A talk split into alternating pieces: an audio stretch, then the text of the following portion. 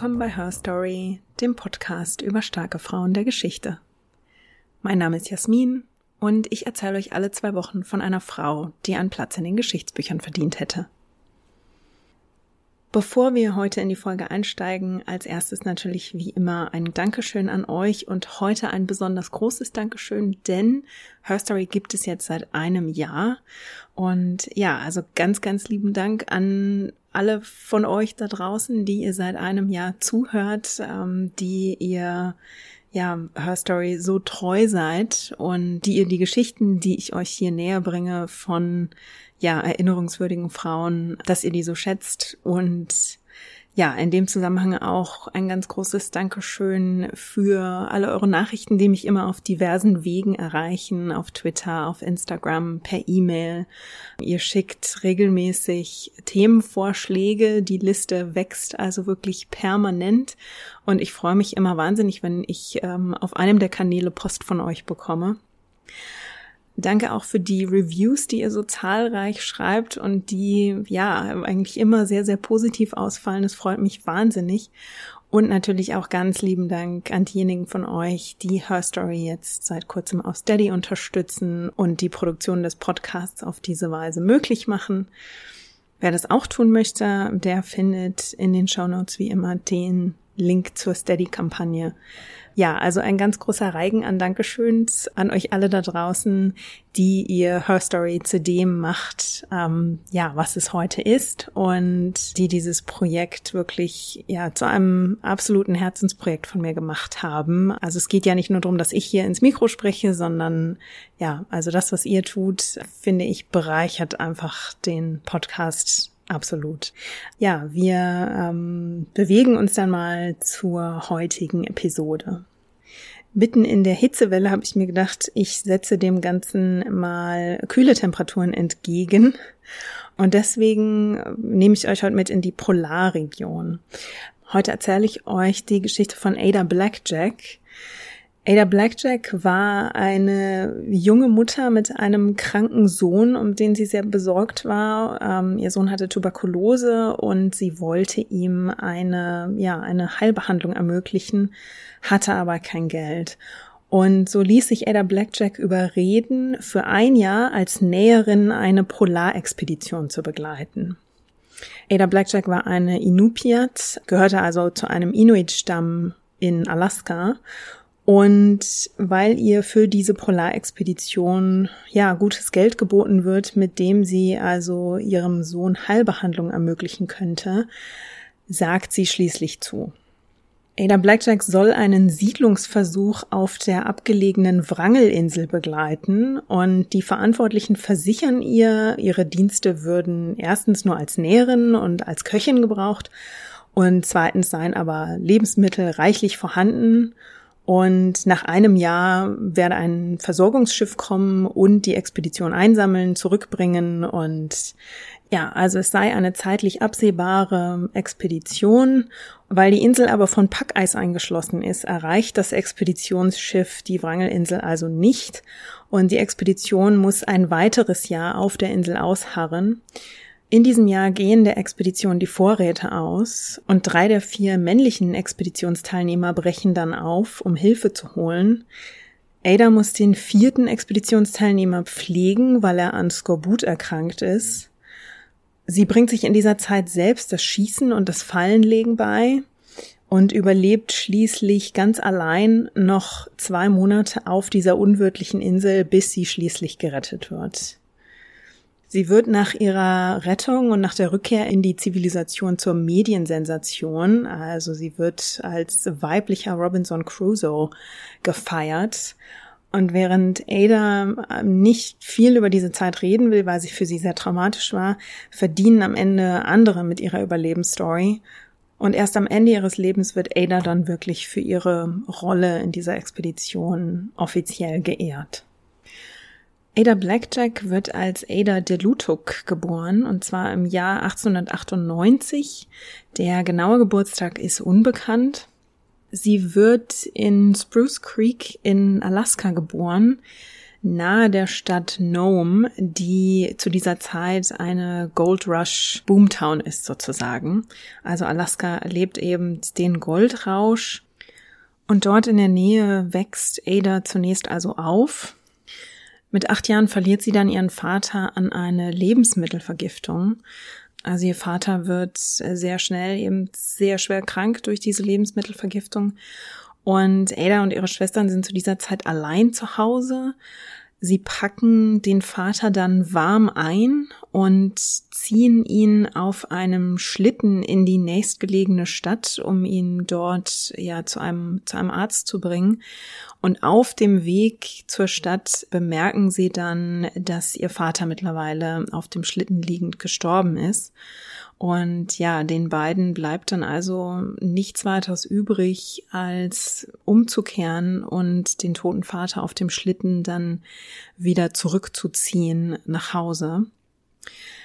Ja, kurz danach wird Ada dann von ihrer Mutter zu Missionaren geschickt. Also ihr passiert dann das, was relativ vielen UreinwohnerInnen zu dieser Zeit passiert, nämlich, ja, sie werden einer westlichen Bildung unterzogen. Das heißt also, dass Ada nicht mit den Inupiat-Traditionen aufwächst, sondern sie unterläuft eine Bildung, in der man sie lehrt, Englisch zu sprechen und auch etwas zu schreiben. Am wichtigsten ist aber, dass sie auf Englisch die Bibel lesen kann Zusätzlich wird sie in ja sehr westlichen Dingen unterrichtet, also geprägt von der Vorstellung, was eine Frau zu tun hat in dieser Zeit.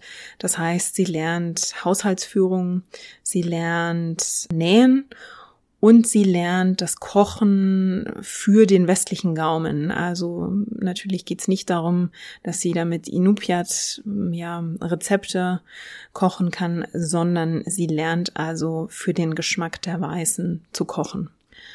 Sie lernt dann den Schlittenhundeführer Jack Blackjack kennen und heiratet ihn im Alter von 16 Jahren. Die beiden ziehen dann auf die Halbinsel Seward und haben zusammen drei Kinder. Zwei davon überleben allerdings das Säuglingsalter nicht und, und das dritte Kind, ihr Sohn Bennett, überlebt zwar, hat aber zeitlebens Gesundheitsprobleme. Also er ist generell kränkelt er oft, außerdem hat er Tuberkulose und Ada ist also sehr in Sorge um ihren Sohn. Die Beziehung mit Blackjack fällt dann sehr schnell auseinander, weil Blackjack sie beginnt zu misshandeln und ihr weder Geld gibt, um ja sich oder den Sohn einzukleiden, noch Geld dafür, ausreichend Lebensmittel zu kaufen. Und ja, schließlich lässt Blackjack Ada und den fünfjährigen Bennett einfach sitzen und sie läuft dann zu Fuß von der Seward-Halbinsel über 60 Kilometer zurück nach Nome mit ihrem Sohn. Wenn der zu müde ist, dann trägt sie ihn und sie will also zurück nach Nome, weil Bennett eben so krank ist, dass sie ihm dort eine Behandlung ermöglichen will. Sie ist aber nach dieser Trennung und Scheidung von Jack Blackjack so arm, dass sie sich kaum leisten kann, sich und ihren Sohn Bennett über Wasser zu halten. Und sehr schweren Herzens gibt sie ihm schließlich in ein Waisenhaus, in dem er versorgt werden kann. Und sie schwört sich, sie will also genug Geld verdienen, um ihren Sohn wieder aus dem Waisenhaus zu holen und um ihm dann auch die ziemlich teure medizinische Behandlung zu ermöglichen, die er für seine Tuberkulose braucht.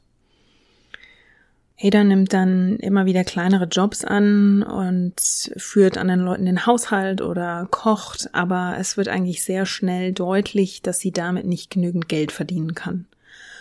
Und in dieser Situation hört sie dann von einer Expedition zur Wrangelinsel. Die Wrangelinsel liegt mehr als 400 Kilometer westlich von Alaska und rund 160 Kilometer nördlich von Sibirien.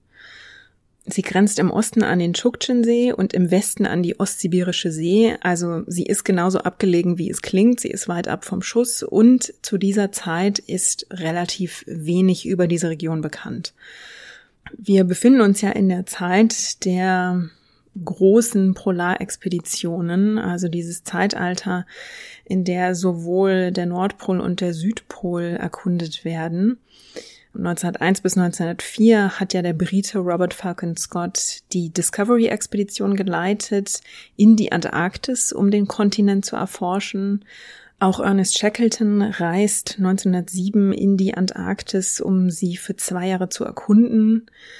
Ab 1910 liefern sich ja dann der norwegische Polarforscher Roald Amundsen und der Brite Robert Scott einen Wettlauf an den Pol. Amundsen erreicht dann am 14. Dezember 1911 den Südpol. Robert Scott kommt einen Monat später an und blickt dann eben auf die Fahne und das Lager, das Amundsen dort schon errichtet hat. Also Antarktis und Arktis faszinieren die Menschen zu dieser Zeit wahnsinnig. Die Arktis fasziniert die Menschheit sogar schon seit dem 16. Jahrhundert. Das ist ja die Zeit, in der ja Entdecker wirklich noch sehr viele weiße Flecken auf der Landkarte bereisen und auszufüllen versuchen. Und in dieser Zeit sucht man zum Beispiel auch die Nordwestpassage, also einen Seeweg zwischen dem Atlantik und dem Pazifik, der zum Beispiel Schiffsfahrten zwischen Europa und Ostasien sehr verkürzen würde. Also James Cook sucht nach dieser Passage, Otto von Kotzebue sucht danach und der tragisch bekannt gewordene John Franklin sucht ebenfalls die Nordwestpassage und leitet mehrere Expeditionen. Die dritte scheitert dann und alle Teilnehmer dieser Expedition sterben. Das Schicksal dieser Expedition wird aber erst Jahre später aufgeklärt. Also Polarexpeditionen waren zu dieser Zeit nicht einfach nur ein Abenteuer, sondern ein Erforschen und Erkunden mit großer Lebensgefahr verbunden. Die Bedingungen am Nordpol waren dabei noch widriger eigentlich als am Südpol. Also es dauerte wesentlich länger, bis jemand wirklich tatsächlich zu Fuß zum Nordpol vordrang von den Entdeckern, deren Namen uns da bekannt sind, ist vielen wahrscheinlich der Norweger Fridtjof Nansen ein Begriff. Der versucht 1888 den Nordpol zu entdecken. Der Schwede Salomon August André scheitert dann 1897 beim Versuch, den Nordpol mit einem Wasserstoffballon zu überfliegen. In den Jahren 1899 und 1900 unternehmen die Italiener dann einen erfolglosen Versuch, an den Nordpol zu kommen. Beinahe zehn Jahre später, 1909, behauptet dann der Amerikaner Robert Edwin Peary, dass er den Nordpol erreicht hat. Das ist aber bis heute umstritten. Gesichert ist, dass 1937 sowjetische Forscher unter der Leitung von Ivan Papanin den Nordpol, ähm, also an den Nordpol fliegen und ihn dann auch betreten. Und der erste Mensch, der den Nordpol tatsächlich zu Fuß erreicht, ist 1969 der Brite Walter William. Das waren jetzt viele Namen und viele Jahre. So wichtig sind sie gar nicht, außer um euch einen Eindruck zu geben, wie fixiert die Menschheit und Expeditionsreisende in diesen Jahren sowohl auf die Arktis als auch auf die Antarktis waren. Das war also ein Feld, in dem man es zu Berühmtheit schaffen konnte und damit wurde man natürlich zur Sensation, konnte auf Vortragsreisen gehen, Bücher schreiben über die Abenteuer, die man erlebt hatte, wenn man sie denn überlebt hatte. Das waren also Leute, die in der Öffentlichkeit damals großen Respekt genossen und damit auch ein sehr gutes Auskommen haben konnten, wenn sie es schlau anstellten. Wie passt die Wrangelinsel da jetzt rein? 1823 vermutet der Entdecker Ferdinand von Wrangel bei der Kartierung der Nordküste Ostsibiriens, dass es da in der Nähe eine Insel gibt, weil er nämlich Vogelschwärme beobachtet, die weiter gen Polarmeer, also auf das Polarmeer rausfliegen. Und er glaubt also, die müssen ja irgendwo einen Brutplatz haben und er kommt zu dem Schluss, da müsste eine Insel sein. Und die wird dann später tatsächlich auch gefunden und wird eben im Andenken an Ferdinand von Wrangel dann als Wrangelinsel benannt. 1881 landen die Amerikaner auf der Insel und hissen dort auch eine Flagge. Also in dieser Zeit geht es ja immer noch darum, wem gehört jetzt solch neu entdecktes Territorium. Die Amerikaner setzen sich da aber nicht durch sondern 1911 erreicht die Besatzung eines russischen Eisbrechers die Insel. Und die errichten dort ein kleines Seezeichen und bestimmen dann mehr oder minder, dass die Wrangelinsel russisches Territorium ist. Ich habe ja gerade schon gesagt, dass die Entdecker und Polarforscher und Polarreisenden zu dieser Zeit also ein sehr gutes Auskommen und ein hohes Ansehen genießen konnten, wenn sie es denn richtig anstellten. Und einer dieser Abenteurer war der Kanadier Wilhelmur Stephanson. Jetzt merkt ihr wahrscheinlich gerade auf, weil der so gar nicht kanadisch klingt. Stephanson ist eigentlich als William Stevenson geboren worden. Seine Eltern sind aus Island eingewandert und weil William Stevenson dann irgendwann beschließt, er möchte seine isländische Abstammung stärker betonen, nennt er sich also fortan Wilhelmur Stephansson. Und Stephansson macht sich also daran, auch ein Entdecker zu werden. Was er tatsächlich wird, gleicht mehr einem charismatischen Verkäufer, würde ich sagen. Also er ist sehr gut darin, Abenteuergeschichten und Visionen vom Leben in der Polarregion zu verkaufen. Ähm, weniger gut ist er darin, das tatsächlich Realität werden zu lassen. Also Stephanson ist verantwortlich für eine Expedition im Jahr 1914.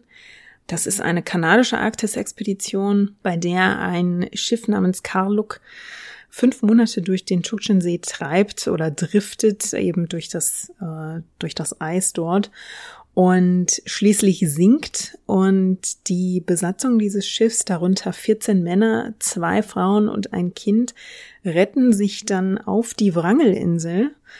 Der Kapitän des Schiffs und einige Inuit, die ihn begleitet haben, marschieren dann zum Festland, um Hilfe zu organisieren. Ähm, diese ganze Expedition nimmt aber wirklich ein tragisches Ende, weil elf Teilnehmer dieser Expedition tatsächlich sterben, bevor die restlichen Überlebenden schließlich von der Wrangelinsel gerettet werden. Und diese Insel hat es Stephanson also irgendwie angetan, obwohl die Expedition nämlich ja so katastrophal endet, ist Stephanson, der selbst übrigens nicht daran teilnahm und also keinen Fuß auf diese Insel gesetzt hat, davon überzeugt, dass die Polarregion eigentlich eine ideale Region ist, um sie auch zu besiedeln. Er reist als Vortragsreisender durchs Land und erzählt von diesem Abenteuer dieser tragischen Expedition und anscheinend ist er so gut darin, diese Geschichte zu erzählen, dass die Leute quasi an seinen Lippen hängen. Er verkauft Bücher, ist also mit diesen Auftritten als vermeintlicher Entdecker und Forschungsreisender sehr erfolgreich. Und er setzt sich dann in den Kopf, dass die Wrangelinsel besiedelt werden sollte. Und zwar für die Briten, denn Kanada steht ja unter britischer Herrschaft. Und Stephenson wendet sich also an die Regierung mit dem Vorschlag, man solle doch die Wrangelinsel besiedeln, um dort zum Beispiel eine Rentierzucht oder eine Wetterstation einzurichten oder vielleicht um dort eine Basis, eine militärische Basis einzurichten. Und obwohl er es wirklich mehrmals versucht, diese Vision für die Wrangelinsel ja zu verkaufen und damit natürlich Geld einzusammeln, um diese Expedition zu finanzieren, lässt ihn die Regierung da ja wirklich abblitzen. Also weder die Kanadier noch die Briten haben ein Interesse daran, Stephanson mit dieser Expedition zu beauftragen. Und er schafft es dann über diverse Kanäle genügend Geld zusammenzukratzen, um diese Expedition doch zu finanzieren. Und seine Idee ist, dass er die Insel quasi trotzdem für Großbritannien einnimmt und wenn er die Regierung dann mit der vollendeten Tatsache ja konfrontiert, dann würde die sich schon für seinen Vorschlag erwärmen.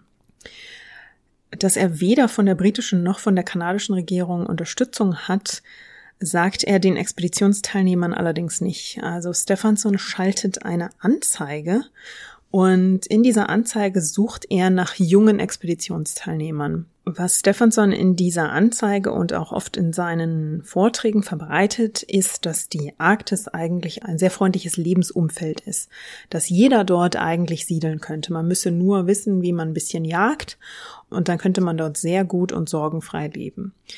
Und er sucht nun also nicht nach erfahrenen Polarfahrern, sondern er schaltet eine Anzeige und sucht ausdrücklich nach jungen Männern, die ein, laut Anzeigentext, ich paraphrasiere mal, ein sonniges Gemüt, ähm, eine gute, gute Sicht, sie müssen, sie müssen gute Augen haben und insgesamt eine gute Fitness haben müssen. Es kann nicht schaden, wenn sie wissen, wie man jagt. Äh, aber das sind im Prinzip die Anforderungen, die er an diese Expeditionsteilnehmer stellt. Und er findet dann vier junge Männer, die er mit seinem Charisma, das er zweifelsohne hat, äh, für diese Expedition gewinnen kann und sie eben überredet, diesen Siedlungsversuch zu unternehmen. Was er den Vieren eben nicht erzählt, ist, wie gesagt, die mangelnde Unterstützung der kanadischen oder britischen Regierung und er hält auch vor ihnen geheim, dass die Finanzierung und die Ausrüstung der Expedition wesentlich wackeliger ist, als er das nach außen darstellt. Die vier jungen Männer sind der 20-jährige Kanadier Alan Crawford, der 28-jährige Lorne Knight, der schon mal in der Polarregion war, genauso wie der 28-jährige Fred Mora und der 19-jährige Texaner Milton Gall. Die vier tauchen dann also 1921 in Alaska auf und suchen dort nach Inuit, die sie anheuern können, um sie bei diesem Siedlungsversuch zu begleiten. Also sie wollen eben zum Beispiel die Jagdfähigkeiten der Einheimischen nutzen, aber sie suchen auch eine Näherin und Köchin, die ihnen hilft, ähm, aus den Fällen der Tiere, die sie jagen wollen, Kleidung herzustellen, damit sie für die Kälte der Region eben gewappnet sind. Und die Kunde dieser Expedition dringt also zu Ada durch. Ada hat zunächst aber große Zweifel. Also sie will eigentlich nicht fahren. Sie hört eben, die Expedition soll ein Jahr dauern. Ähm, nach diesem einen Jahr soll ein Versorgungsschiff kommen, das neue Lebensmittel bringt, das aber auch die ersten Siedler von der Insel wieder zurückbringt zum Festland nach Alaska. Und die ersten Siedler sollen dann abgelöst werden von einer neuen Runde Siedler sozusagen. Und Ada findet, dass aber auch dieses eine Jahr eine sehr lange Zeit ist. Sie will also eigentlich nicht so lang von ihrem Sohn Bennett getrennt sein. Sie ist also unschlüssig und wendet sich dann an eine Schamanin und fragt sie um Rat. Und die Schamanin warnt sie vor dieser Reise und sagt, diese Expedition, diese Reise werde nur Gefahren und Tod bringen. Und wenn sie doch fahre, dann müsse sie sich vor allem vor Messern und vor Feuern in Acht nehmen. Ja, Ada ist eigentlich total abgeschreckt. Was noch hinzukommt, ist, dass sie große Angst vor Eisbären hat. Ähm, das ist unter anderem begründet in einer Inuit-Sage, einer Erzählung von einem Mann, der einem Eisbären begegnet und dann von ihm gefressen wird und in diesem Eisbären quasi, ja, gefangen ist. Also das ist eine von diesen Sagen, die Ada eben doch kennt aus ihrer Tradition und eine dieser Erzählungen, die sie sehr ernst nimmt und die ihr entsprechend eben auch große Angst vor Eisbären machen. Sie spricht dann unter anderem mit ihren Schwestern und auch mit dem Sheriff des Orts. Die Schwestern sind ebenfalls skeptisch. Der Sheriff ähm, rät ihr aber doch nochmal darüber nachzudenken. Denn die Bezahlung dieser Expedition ist einfach sehr gut. Also Ada merkt, dass natürlich diese, diese Haushaltsjobs und diese diese Jobs als Köchin, mit denen verdient sie einfach nicht genug, um Bennett aus dem Waisenhaus zu holen und ihm seine Behandlung zu ermöglichen. Und die Expedition verspricht ihr ein monatliches Gehalt von 50 Dollar, was zu dieser Zeit wirklich schon wahnsinnig viel ist.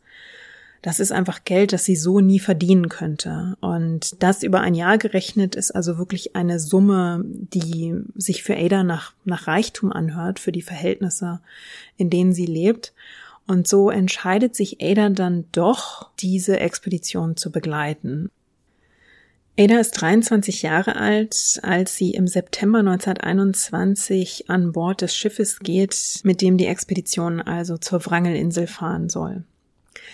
An Bord sind also Crawford, Knight, Mora und Gal und die Expeditionskatze Victoria, kurz Vic. Eigentlich sollen ja auch mehrere Inuit die Expedition begleiten. Die tauchen dann aber am Tag, als das Schiff ablegt, nicht auf. Denn anscheinend ja, sind sie gewarnt worden, ähnlich wie Ada, bei dieser Expedition nicht teilzunehmen, weil sie gefährlich sei. Und Ada ist dann letztlich die einzige Inuit, die an Bord ist und die mit diesen vier Männern als Frau ganz allein in die Polarregion fährt. Ausgestattet sind sie mit Lebensmittelvorräten für sechs Monate. Also Stefansson schickt diese Partei für ein Jahr auf die Wrangelinsel, gibt ihnen Vorräte für ein halbes Jahr mit und erzählt ihnen, dass sie dort so gute Bedingungen vorfinden werden, zum Beispiel eben viele wilde Tiere, die sie schießen können, dass sie sich keine Sorgen machen müssen, nicht genug zu essen zu haben. Um zu jagen, soll die Partei eigentlich ein Umiak kaufen. Das ist ein ganz leichtgewichtiges Boot, das die Inuit fertigen, und zwar aus Holz und Tierhäuten. Was aber passiert ist, da kommen also vier weiße, junge, unerfahrene Polarforscher oder Entdecker, wie auch immer man sie nennen will, vielleicht auch Abenteurer, in diese Region der Ureinwohner und nachdem die von Weißen sehr oft ausgenutzt wurden, versuchen sie jetzt ihren eigenen Profit daraus zu schlagen. Das heißt, die sonst eigentlich ja recht günstigen Umiak-Boote sind plötzlich sehr teuer. Die vier sollen also 120 Dollar dafür bezahlen und darüber sind sie so entrüstet, dass sie dieses Boot nicht kaufen. Stattdessen kaufen sie ein wesentlich kleineres Boot, das eigentlich viel ungeeigneter ist und so eine kleine Holz Jolle. Und sie fahren dann also los und das Schiff, mit dem sie unterwegs sind, gerät dann direkt in einen Sturm und in diesem Sturm wird dann eines der zwei Boote direkt über Bord gespült und ihnen bleibt nur dieses Mini-Holzboot. Und als sie dann auf der Wrangelinsel ankommen, ist Ada ja ziemlich geschockt, weil sie sich das eigentlich so überhaupt nicht vorgestellt hat. Also sie war bisher ja noch nie außerhalb von Alaska.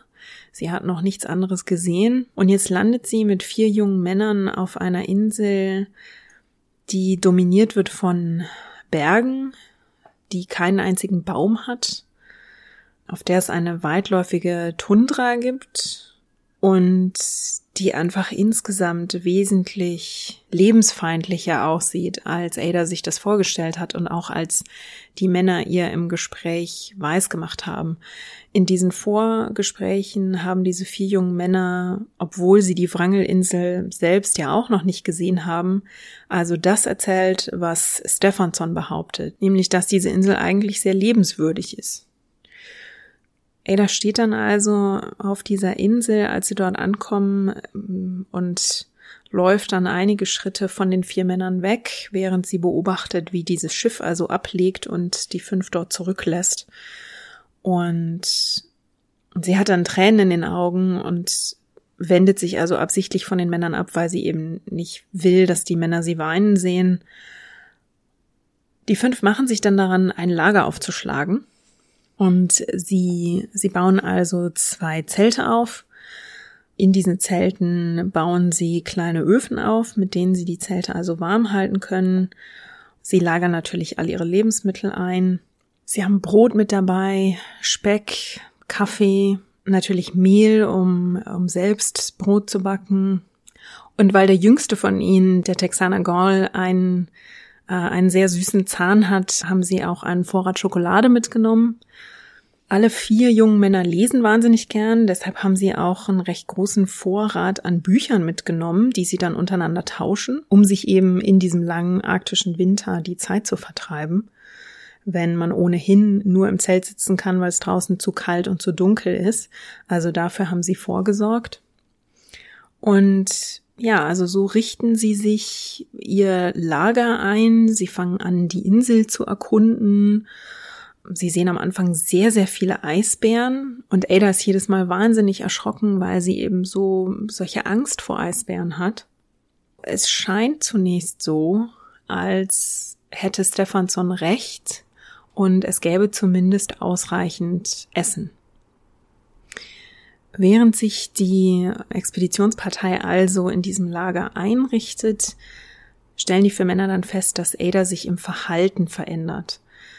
Ähm, sie fängt an, vom Expeditionsleiter Crawford zu schwärmen und gleichzeitig verfällt sie in eine sehr starke Melancholie und die wird so stark, dass sie also aufhört zu arbeiten. Das heißt, sie bäckt also kein Brot mehr, sie kocht nicht mehr für die Männer und sie näht auch nicht mehr. Was man heute weiß, ist, dass diese, dieses Verhalten, das Ada zeigt, das nennt sich arktische Hysterie. Also das ist eine Verhaltensstörung, die auftreten kann um den Polarkreis oder nördlich davon. Und die zeigt sich eben also in ja irrationalem Verhalten beinahe schon, also in diesem, diesem Rückzug und, und so einer Art Apathie, die mit einer Depression einhergehen können. Und dann gibt's aber immer wieder Phasen, in denen die Personen sehr erregt sind. Ähm, zum Teil können sie sich dann auch nicht mehr erinnern an das, was sie getan haben. Also es, eine Amnesie kann da auch mit, mit reinspielen. Es ist also ein Krankheitsbild. Das kann vorübergehend auftreten, also es ist nicht permanent. Und Ada erlebt also einen dieser Anfälle von arktischer Hysterie und ihre vier Begleiter wissen aber natürlich nicht, also dieses Krankheitsbild ist damals einfach noch nicht erforscht und die vier wissen nicht, wie sie damit umgehen sollen. Und sie greifen dann eigentlich auf eine sehr, ja, alte und sehr konservative beinahe Erziehungsmethode zurück, nämlich Bestrafungen. Und dazu gehört, dass sie Ada zum Beispiel Essen verweigern oder dass sie sie draußen im Schnee äh, schlafen lassen. Einmal verlässt sie sogar das Lager und irrt für zwei oder drei Tage über die Insel, wird dann schließlich gefunden und zur Strafe wird sie dann an einem Pfahl gebunden und damit sie eben nicht nochmal weglaufen kann. Also die Männer sind in ihrem Umgang ja nicht nur hilflos, sondern ähm, das würden wir heute natürlich als, ähm, als Missbrauch bezeichnen. Also sie behandeln Ada in dieser Zeit wirklich sehr schlecht. Crawford schreibt dann in seinem Expeditionstagebuch auch von Adas Verhalten und er schreibt eben auch davon, wie sie sie bestrafen.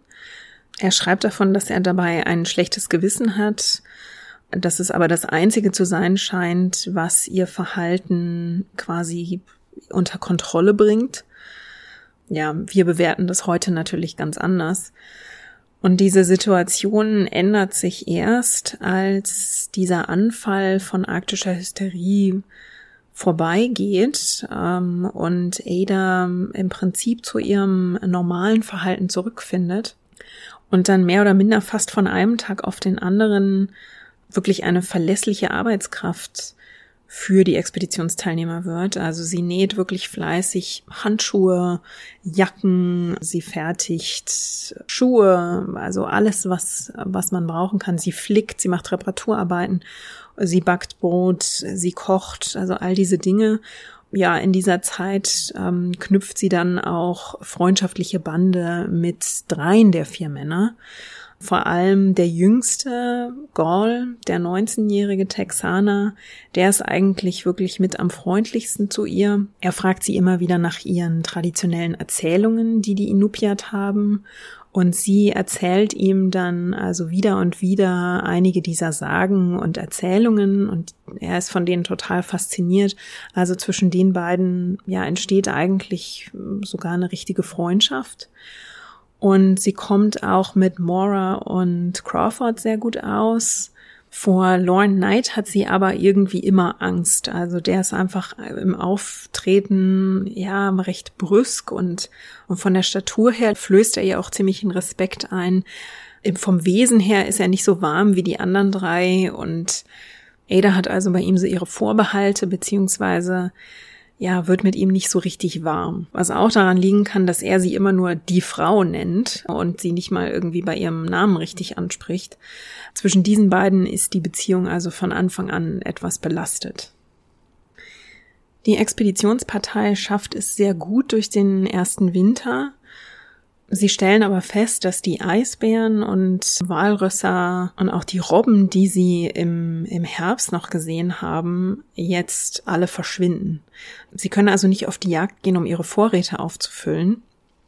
Das macht ihnen zunächst noch keine Sorgen, weil sie ja davon ausgehen, dass im kommenden Sommer das Versorgungsschiff kommt.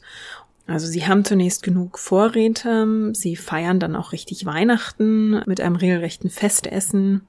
Sie sitzen tagsüber ums Feuer, lesen in ihren Büchern, Ada näht, und so kommen sie also in diesem ersten Jahr, nachdem dieser Anfall der arktischen Hysterie bei Ada überstanden ist, alle recht friedlich und gut miteinander aus.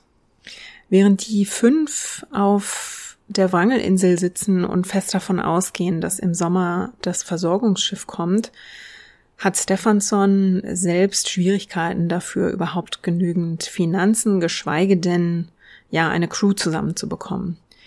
Also er selbst hat nicht genügend Geld, um dieses Versorgungsschiff loszuschicken und er wendet sich dann an die kanadische Regierung. Denen erzählt er, dass dort nun also eine Expeditionspartei auf der Wrangelinsel sitzt, dass die darauf warten, dass ein Versorgungsschiff kommt. Also er versucht sie eigentlich unter Druck zu setzen, weil er sagt, ja, wir können diese Crew dort jetzt nicht allein lassen. Dabei hat er natürlich ein extra Druckmittel in der Hand, weil Crawford ja kanadischer Bürger ist und die kanadische Regierung will sich jetzt natürlich nicht zu Schulden kommen lassen oder nachsagen lassen, dass man einen Kanadier einfach allein gelassen und vielleicht in Not gelassen hätte, ohne ihm zu helfen. Stephenson ist also erfolgreich damit, die kanadische Regierung weich zu klopfen. Sie bewilligen ihm dann tatsächlich Mittel für dieses Versorgungsschiff.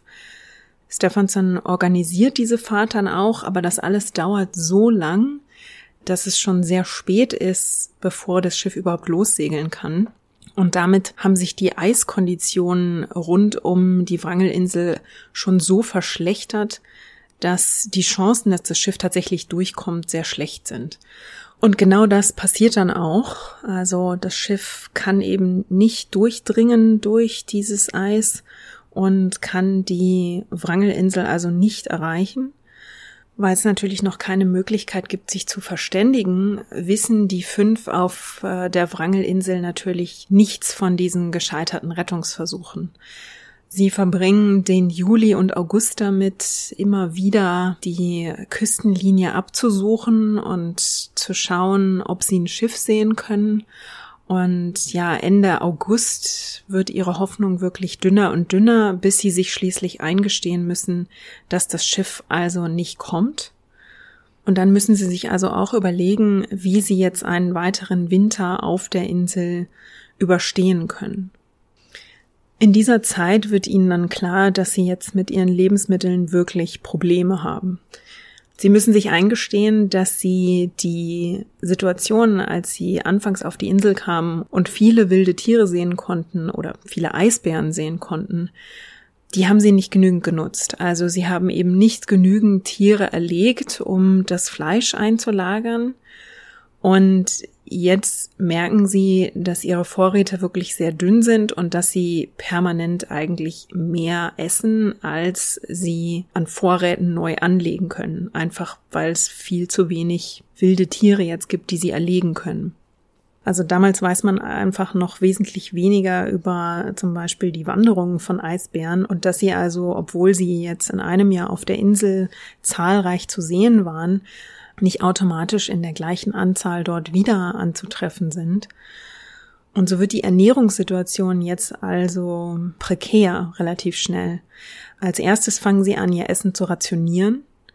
Und die Ernährung besteht jetzt eigentlich schon zu großen Teilen aus Brot und aus Tran, also dieser öl- oder fetthaltigen Schicht von Robben oder Walrössern. Also den Tran können Sie relativ gut einlagern. Da gibt ein erlegtes Tier auch relativ viel her. Aber ähm, Fleisch wird einfach, ja, ständig weniger und damit stellt sich natürlich das Problem, das auch Seefahrer kennen, wenn die Ernährung immer einseitiger wird und immer weniger frische Produkte mit dabei sind, nämlich die Gefahr von Skorbut. Und die Situation wird also so prekär, dass sich drei der vier Männer schließlich entscheiden, aufzubrechen, um Hilfe zu holen. Also sie wollen die rund 160 Kilometer übers Eis zurücklegen, gen Süden, um Sibirien zu erreichen und dann dort im russischen Sibirien um Hilfe zu bitten. Also diese 160 Kilometer sind der kürzeste Weg, um Hilfe zu holen. Die sibirische Küste ist die, die am nächsten dran ist. Ich habe es ja gesagt, ähm, die Wrangelinsel liegt mehr als 400 Kilometer von Alaska entfernt. Die drei wissen also, wenn sie sich gen Sibirien wagen, haben sie die besten Chancen.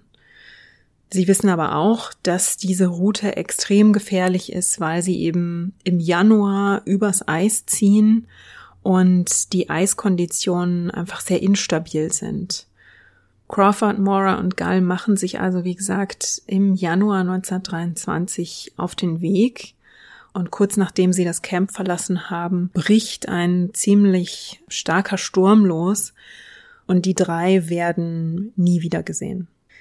Ada ist mit Lorne Knight im Camp zurückgeblieben, also ausgerechnet dem Expeditionsteilnehmer, mit dem sie sich eigentlich am wenigsten versteht. Und die beiden wissen nicht, dass die drei Männer es nie ans sibirische Festland schaffen werden. Sie beobachten, wie die drei das Camp verlassen. Sie sehen natürlich den Sturm aufziehen, aber sie hoffen, dass die drei sich durchschlagen, das ist ja im Prinzip auch die einzige Hoffnung, die sie in dieser Situation haben, dass die drei es irgendwie ans Festland schaffen und Hilfe holen können. Dass ausgerechnet Lorne Knight mit Ada auf der Wrangelinsel zurückbleibt, hat einen Grund, den ich vorhin schon kurz angesprochen habe, nämlich Lorne Knight ist an Skorbut erkrankt. Das hat er anfangs nicht zugeben wollen, hat auch versucht, das vor seinen Kameraden zu verstecken. Ada hat schon relativ früh gesehen, dass er gesundheitlich nicht ganz fit zu sein scheint. Und jetzt bleibt sie also zurück mit einem Mann, der immer schwächer und immer kränker wird. Also Ada ist ja eigentlich für ihre Nähkünste und ihre Kochkünste angeheuert worden. Und ich habe es ja eingangs erwähnt, sie ist von Missionaren erzogen worden. Das heißt, sie hat nicht gelernt zu jagen und sich vom Land zu ernähren. Wäre sie wirklich in ihrer Kultur ohne diesen westlichen Einfluss aufgewachsen, dann wüsste sie das, dann hätte sie das gelernt. Und nun findet sie sich also in einer Situation, in der der Mann, der das eigentlich tun sollte, Lorne Knight, zu schwach und zu krank ist, um rauszugehen und Fallen aufzustellen oder Tiere zu erlegen. Hinzu kommt, dass Ada auch große Angst vor Gewehren hat. Also sie hat noch nie eine Waffe gehändelt. Die lauten Geräusche, die die Waffe macht, sind ihr total unheimlich. Und sie hat also Angst, mit dieser Waffe zu jagen. Und Lauren Knight zeigt dafür wenig Verständnis, sondern kritisiert sie für ihr Verhalten und für ihre Ängste. Ada ist davon, ja, verletzt, aber sie lässt sich nicht viel anmerken. Sie wird jetzt sechs Monate lang mit Lorne Knight alleine sein und in dieser Zeit wird sie sich zum einen um ihn kümmern, also wirklich ihn pflegen. Sie wird ihn mit Essen versorgen, sie wird jagen gehen, sie wird das Camp am, am Laufen halten, sie wird Feuerholz schlagen, sie wird jeden Tag das Feuer machen, also sie übernimmt all jene Verantwortung, die zuvor von den vier Männern gemeinsam geschultert wurden, plus die Arbeit, für die sie eigentlich angeheuert wurde, nämlich das Nähen und Kochen. Weil sie also Angst hat, die Waffe zu nutzen, beginnt sie damit, die Fallen, die rund um das Camp herum aufgestellt sind, abzusuchen und jeden Tag neu aufzustellen. In diesen Fallen sollen Schneefüchse gefangen werden und Ada läuft also jeden Tag zu den verschiedenen Fallen und stellt sie neu auf, prüft sie. Anfangs ist sie damit aber leider auch nicht sehr erfolgreich. Also Tag um Tag kommt sie ohne frisches Fleisch zurück ins Lager und muss also wieder ein Abendessen aus hartem Brot und Tran zubereiten. Sie beginnt dann aber, die Schneefüchse zu beobachten und findet heraus, dass die sehr neugierig sind. Und dann beginnt sie, die Köder auszulegen in den Fallen und sich in der Nähe auf die Lauer zu legen. Und sie wartet dann, dass die Schneefüchse eben diese Fallen beziehungsweise den Köder erkunden und trainiert dann so lang, bis sie in der Lage ist, die Schneefüchse zu überraschen und zu erlegen. Wie sie damit mehr und mehr erfolgreich wird, kann man im Expeditionstagebuch nachlesen, denn Ada hat jetzt auch das Führen des Expeditionstagebuchs übernommen. Also alle Männer haben vorher ein Tagebuch geführt, Lorne Knight führt auch immer noch eins auf seinem Krankenbett und der junge Texaner Gall hatte eine Schreibmaschine dabei, auf der er getippt hat. Und auf der tippt Ada jetzt also täglich kurze Notizen, was sie am Tag gemacht hat, welche Tiere sie erlegt hat, ob sie überhaupt Tiere erlegt hat und vor allem, wie es Lorne Knight geht. Denn dem geht's tatsächlich immer schlechter. Obwohl Ada erste Erfolge beim Jagen hat, schreitet die Skorbut bei ihm wirklich immer weiter fort. Also ich erspare euch die ganzen Details, um das kurz zusammenzufassen. Es fängt mit zurückgebendem Zahnfleisch und lockeren Zähnen an, aber es ist wirklich eine, eine furchtbare Krankheit, bei der der Körper regelrecht zerfällt. Man wird immer schwächer, äh, siecht dann mehr oder minder eigentlich dahin und das ist auch deshalb eine so perfide Krankheit, weil die eigentlich, wenn man genügend Lebensmittel und frische Lebensmittel hat, relativ schnell aufhalten kann und auch relativ schnell, relativ erfolgreich diesen furchtbaren Krankheitsverlauf wieder umkehren kann. Lorne Knight liest tatsächlich auch in einem der Bücher, den, die die Expedition mitgenommen hat, über den Krankheitsverlauf. Also er weiß in etwa, was auf ihn zukommt und darin wird zumindest auch schon empfohlen, ja, dass man eben frisches Fleisch und frische Nahrung braucht. Ada ist es auch bewusst und sie versucht also wirklich ihr Bestes, um Tiere zu erlegen und frisches Fleisch ins Camp zu bringen. Und sie merkt also, dass sie mit den ausgelegten Fallen einfach nicht genügend Tiere erlegen kann. Sie überwindet sich dann also und zwingt sich, sich mit der Waffe vertraut zu machen, vor der sie eigentlich solche Angst hat. Sie schnappt sich dann also das Gewehr und die Munition und merkt dann relativ schnell, dass das Gewehr aber so schwer ist. Also sie ist eine Frau von knapp 1,50 Meter, sehr zierlich und dieses Gewehr ist einfach so schwer und der Rückstoß ist auch relativ stark. Das haut sie regelrecht um und was sie dann macht, ist, sie bastelt sich eine Auflage für das Gewehr, die sie sich auf die Schulter legen kann und in die sie die Waffe dann einlegen kann, damit sie eben dieses Gewicht der Waffe nicht alleine regelrecht schultern muss. Und damit hat sie sich also quasi so eine Art Workaround gebastelt, wie sie dieses Gewehr nun also doch nutzen kann. Dann schnappt sie sich also, wie gesagt, die Munition und beginnt Schießen zu üben. Und langsam aber sicher gewöhnt sie sich dann an diese unheimlich lauten Geräusche, die die Waffe beim Schießen macht. Sie baut diese Angst davor also ein bisschen ab. Und ja, dann ist sie irgendwann erfolgreich und beginnt Vögel damit zu schießen. Also sie wird sehr treffsicher und geht also täglich auf die Jagd und freut sich dann wahnsinnig, wenn sie einen Vogel geschossen hat. Das frische Fleisch bringt sie dann ins Camp und sie achtet eigentlich immer darauf, dass sie Neid den größeren Teil gibt und auch den, den besseren Teil. Neid geht es immer schlechter und in seiner Verzweiflung über seinen Zustand reagiert er sich dann auch noch an Ada ab. Er kritisiert sie, er kriegt Tobsuchtsanfälle, er wirft Bücher nach ihr, und beschwert sich also bitterlich, dass sie sich nicht besser um ihn kümmert. Und er wird so giftig, dass er wirklich furchtbare Dinge zu ihr sagt. Und zum Beispiel, dass es kein Wunder sei, dass ihre eigenen Kinder gestorben seien, wenn sie sich so schlecht um andere Menschen kümmere. Und Ada muss also diesen verbalen Missbrauch über sich ergehen lassen. Und es ist ihr wirklich hoch anzurechnen, dass sie sich trotzdem weiterhin um diesen todkranken Mann kümmert Sie bringt ihm weiterhin sein Eiswasser, sie bringt ihm sein Essen, aber sie kommuniziert dann einfach nicht mit ihm. Und ihre wahren Gedanken schreibt sie dann im Tagebuch nieder und schreibt dann zum Beispiel davon, dass er nie auf den Gedanken kommt, mal zu überlegen, wie hart es ist für eine Frau, wenn sie die Arbeit von vier Männern machen muss ähm, wenn sie Holz schlagen und jagen und kochen und ihn bedienen muss, weil er mittlerweile sogar so schwach ist, dass er nicht mal mehr allein auf Toilette gehen kann. Also er liegt wirklich nur noch in seinem Lager und ist komplett auf sie angewiesen. Und Ada versucht es ihm so, ja, komfortabel wie irgendwie möglich unter diesen Umständen zu machen. Also sie heizt jeden Tag mit Hilfe des Feuers, das sie macht, Sandsäcke auf und die packt sie dann in seinen Schlafsack, damit seine Füße und sein Körper warm bleiben, weil er einfach so geschwächt ist, dass er wahnsinnig schnell friert. Und nachdem sie ihn dann so warm eingepackt hat, schmilzt sie dann Schnee, damit er was zu trinken hat. Und dann geht sie also raus und jagt Vögel oder versucht Robben oder sogar Walrösser zu schießen.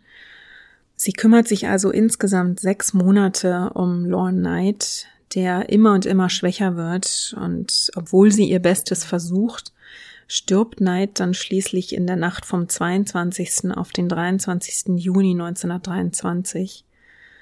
Ada ist im Camp jetzt allein. Die einzige andere lebende Kreatur, die es im Camp noch gibt, ist die Katze Vic. Und mit Vic zieht Ada jetzt aus dem großen Zelt ins Vorratszelt. Sie ist zu schwach, um Knights Leiche aus dem Zelt zu holen ein, und ein Grab für ihn zu graben, um ihn zu beerdigen. Deshalb baut sie um seine Leiche herum eine Barrikade aus Boxen auf, damit keine Tiere ins Zelt wandern. Und sie selbst zieht also ins Versorgungszelt, räumt also die wenigen Vorräte, die da sind, um und ja, richtet sich das wesentlich kleinere Versorgungszelt her, baut sich aus ähm, alten Dosen und Metallboxen einen zweiten Ofen, den sie betreiben kann, um ihr Zelt warm zu halten. Dann baut sie sich eine Art Regal direkt über ihrem Bett, in dem sie die Waffe aufbewahren kann, weil sie panische Angst hat, dass sie im Schlaf oder im Zelt eben von einem Eisbären überrascht wird. Also obwohl Ada mittlerweile sich beigebracht hat, eben zu, zu jagen und die Waffe zu schießen, hat sie weiterhin panische Angst vor Eisbären und sie hat auch mehrmals schon Eisbärspuren rund ums Zelt herum gefunden. Nachdem sie dann noch einen Zusammenstoß mit einem Eisbären hat, der ihr zu folgen scheint in Richtung Lager, baut sie sich dann aus Holz noch eine Plattform, am Zeltlager, damit sie aus überhöhter Perspektive die Ebene überblicken kann, um Eisbären eben so früh wie möglich zu sehen und notfalls mit Schüssen in die Flucht zu jagen. Also sie schießt nie auf die Eisbären, um sie zu erlegen, sondern was sie tut, ist, sie schießt in die Luft und macht es so lange, bis die dann die Flucht ergreifen. In den nächsten zwei Monaten geht sie also weiterhin jeden Tag auf die Jagd und versucht Schneefüchse oder Robben oder Vögel zu erlegen, damit sie etwas zu essen hat. Sie flickt das Zelt und verstärkt es für den Winter.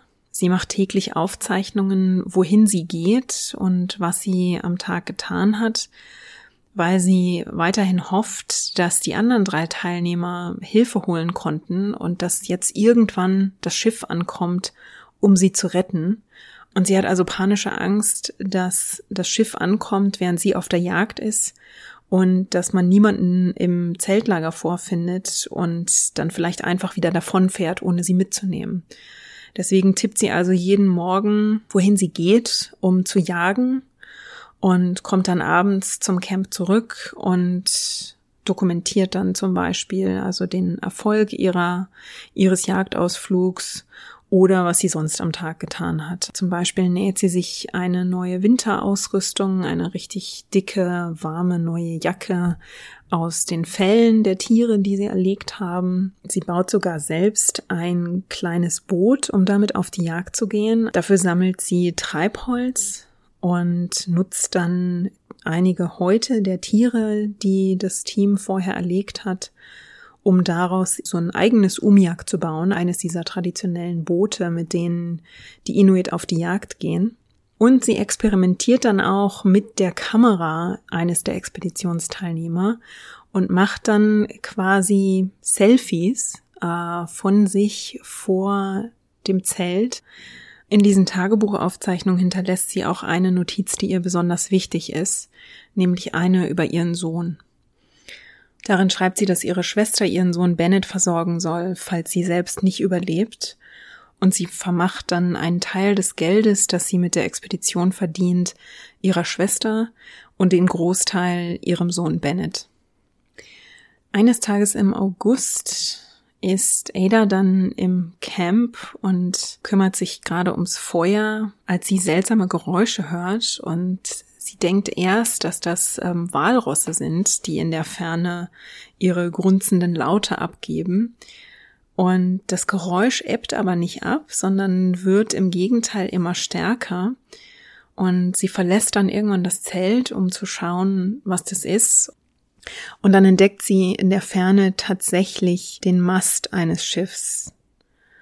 Es ist der 19. August 1923, als ein Versorgungsschiff, gesteuert von Harold Noyce, die Wrangelinsel erreicht.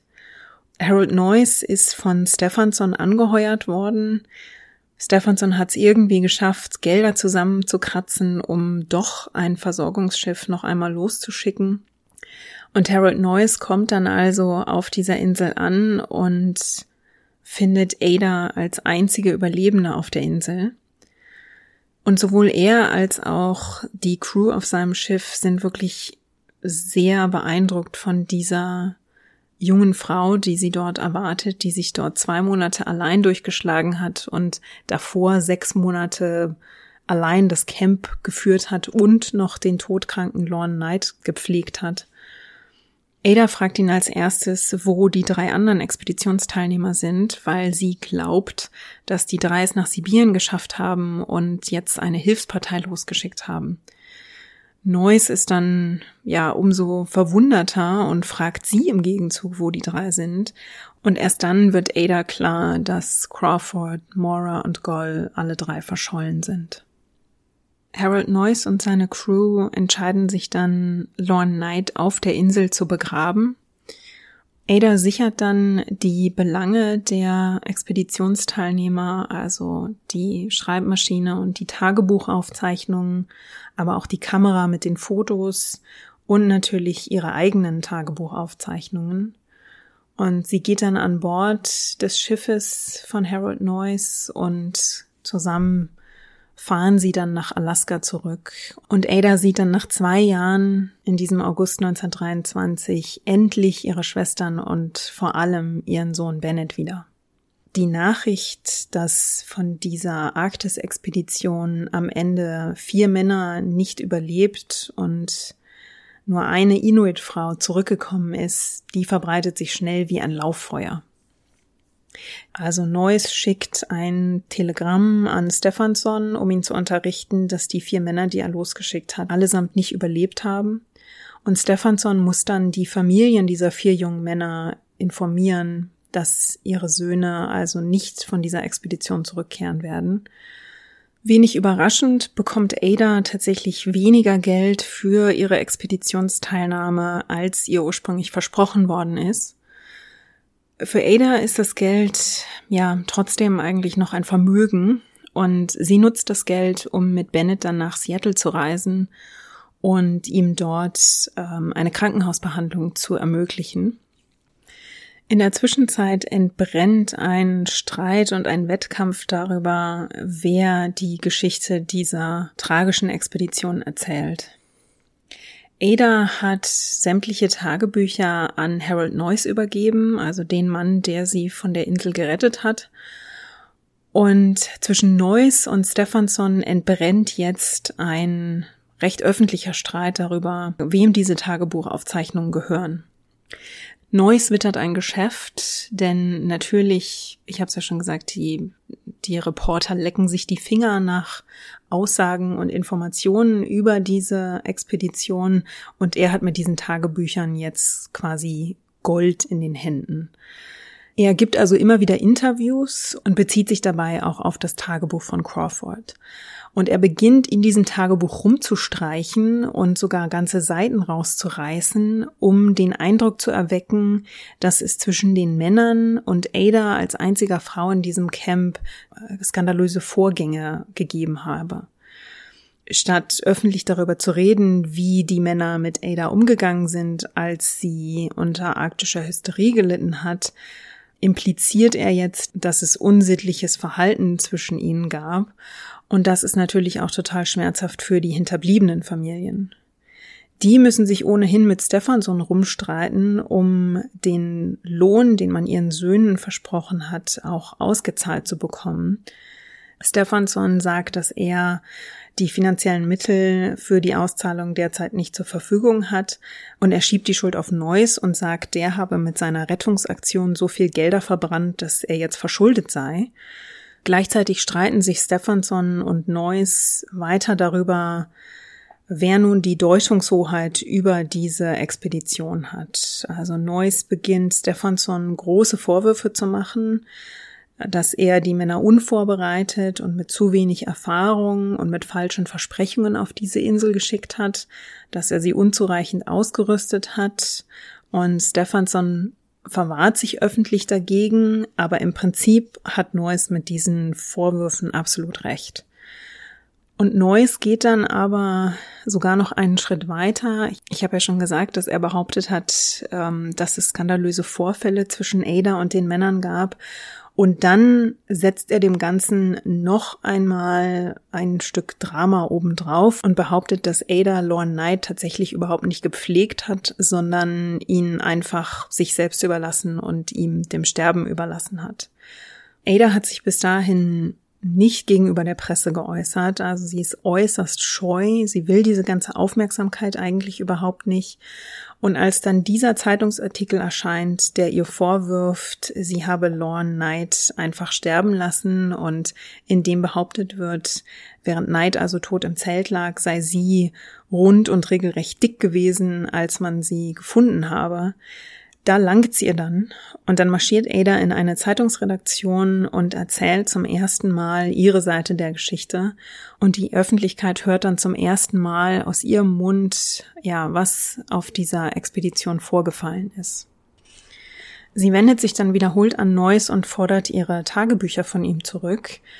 Der schickt die Tagebücher stattdessen aber an Stefansson. Und Stefansson nutzt die Aufzeichnungen um 1924 ein Buch rauszubringen, in dem er über diese Expedition schreibt. Stefansson verspricht Ada zwar, dass sie Gelder aus dem Verkauf bekommen wird, Ada wird diese Gelder aber nie sehen. Tatsächlich wird sie in den Jahren nach der Expedition immer wieder mit Armut kämpfen Sie heiratet noch zweimal und trennt sich beide Male wieder. Sie bekommt noch einen zweiten Sohn, Billy.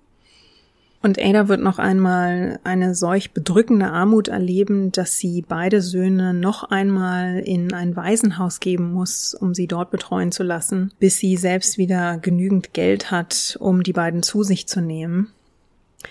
Sie erkrankt dann selbst an Tuberkulose und überlebt nur knapp. Und für den Rest ihres Lebens arbeitet sie immer wieder in ja kleineren Gelegenheitsjobs, also Beeren pflücken, Rentiere zusammentreiben, jagen, Fallen stellen. Sie übernimmt also Gelegenheitsjobs mit all diesen Fähigkeiten, die sie sich selbst auf der Wrangelinsel beigebracht hat. Ihr geliebter Sohn Bennett stirbt 1972 mit 58 Jahren und Ada Blackjack stirbt am 29. Mai 1983 im Alter von 85 Jahren. Die tragische Expedition, auf die Alan Crawford, Lauren Knight, Fred Mora und Milton Gall zusammen mit Ada Blackjack gehen, die war am Ende eigentlich vollkommen umsonst. Mal abgesehen davon, dass Stefansons Behauptung und Traum, dass man die Insel besiedeln könnte, nach dem Fiasko vom Tisch war.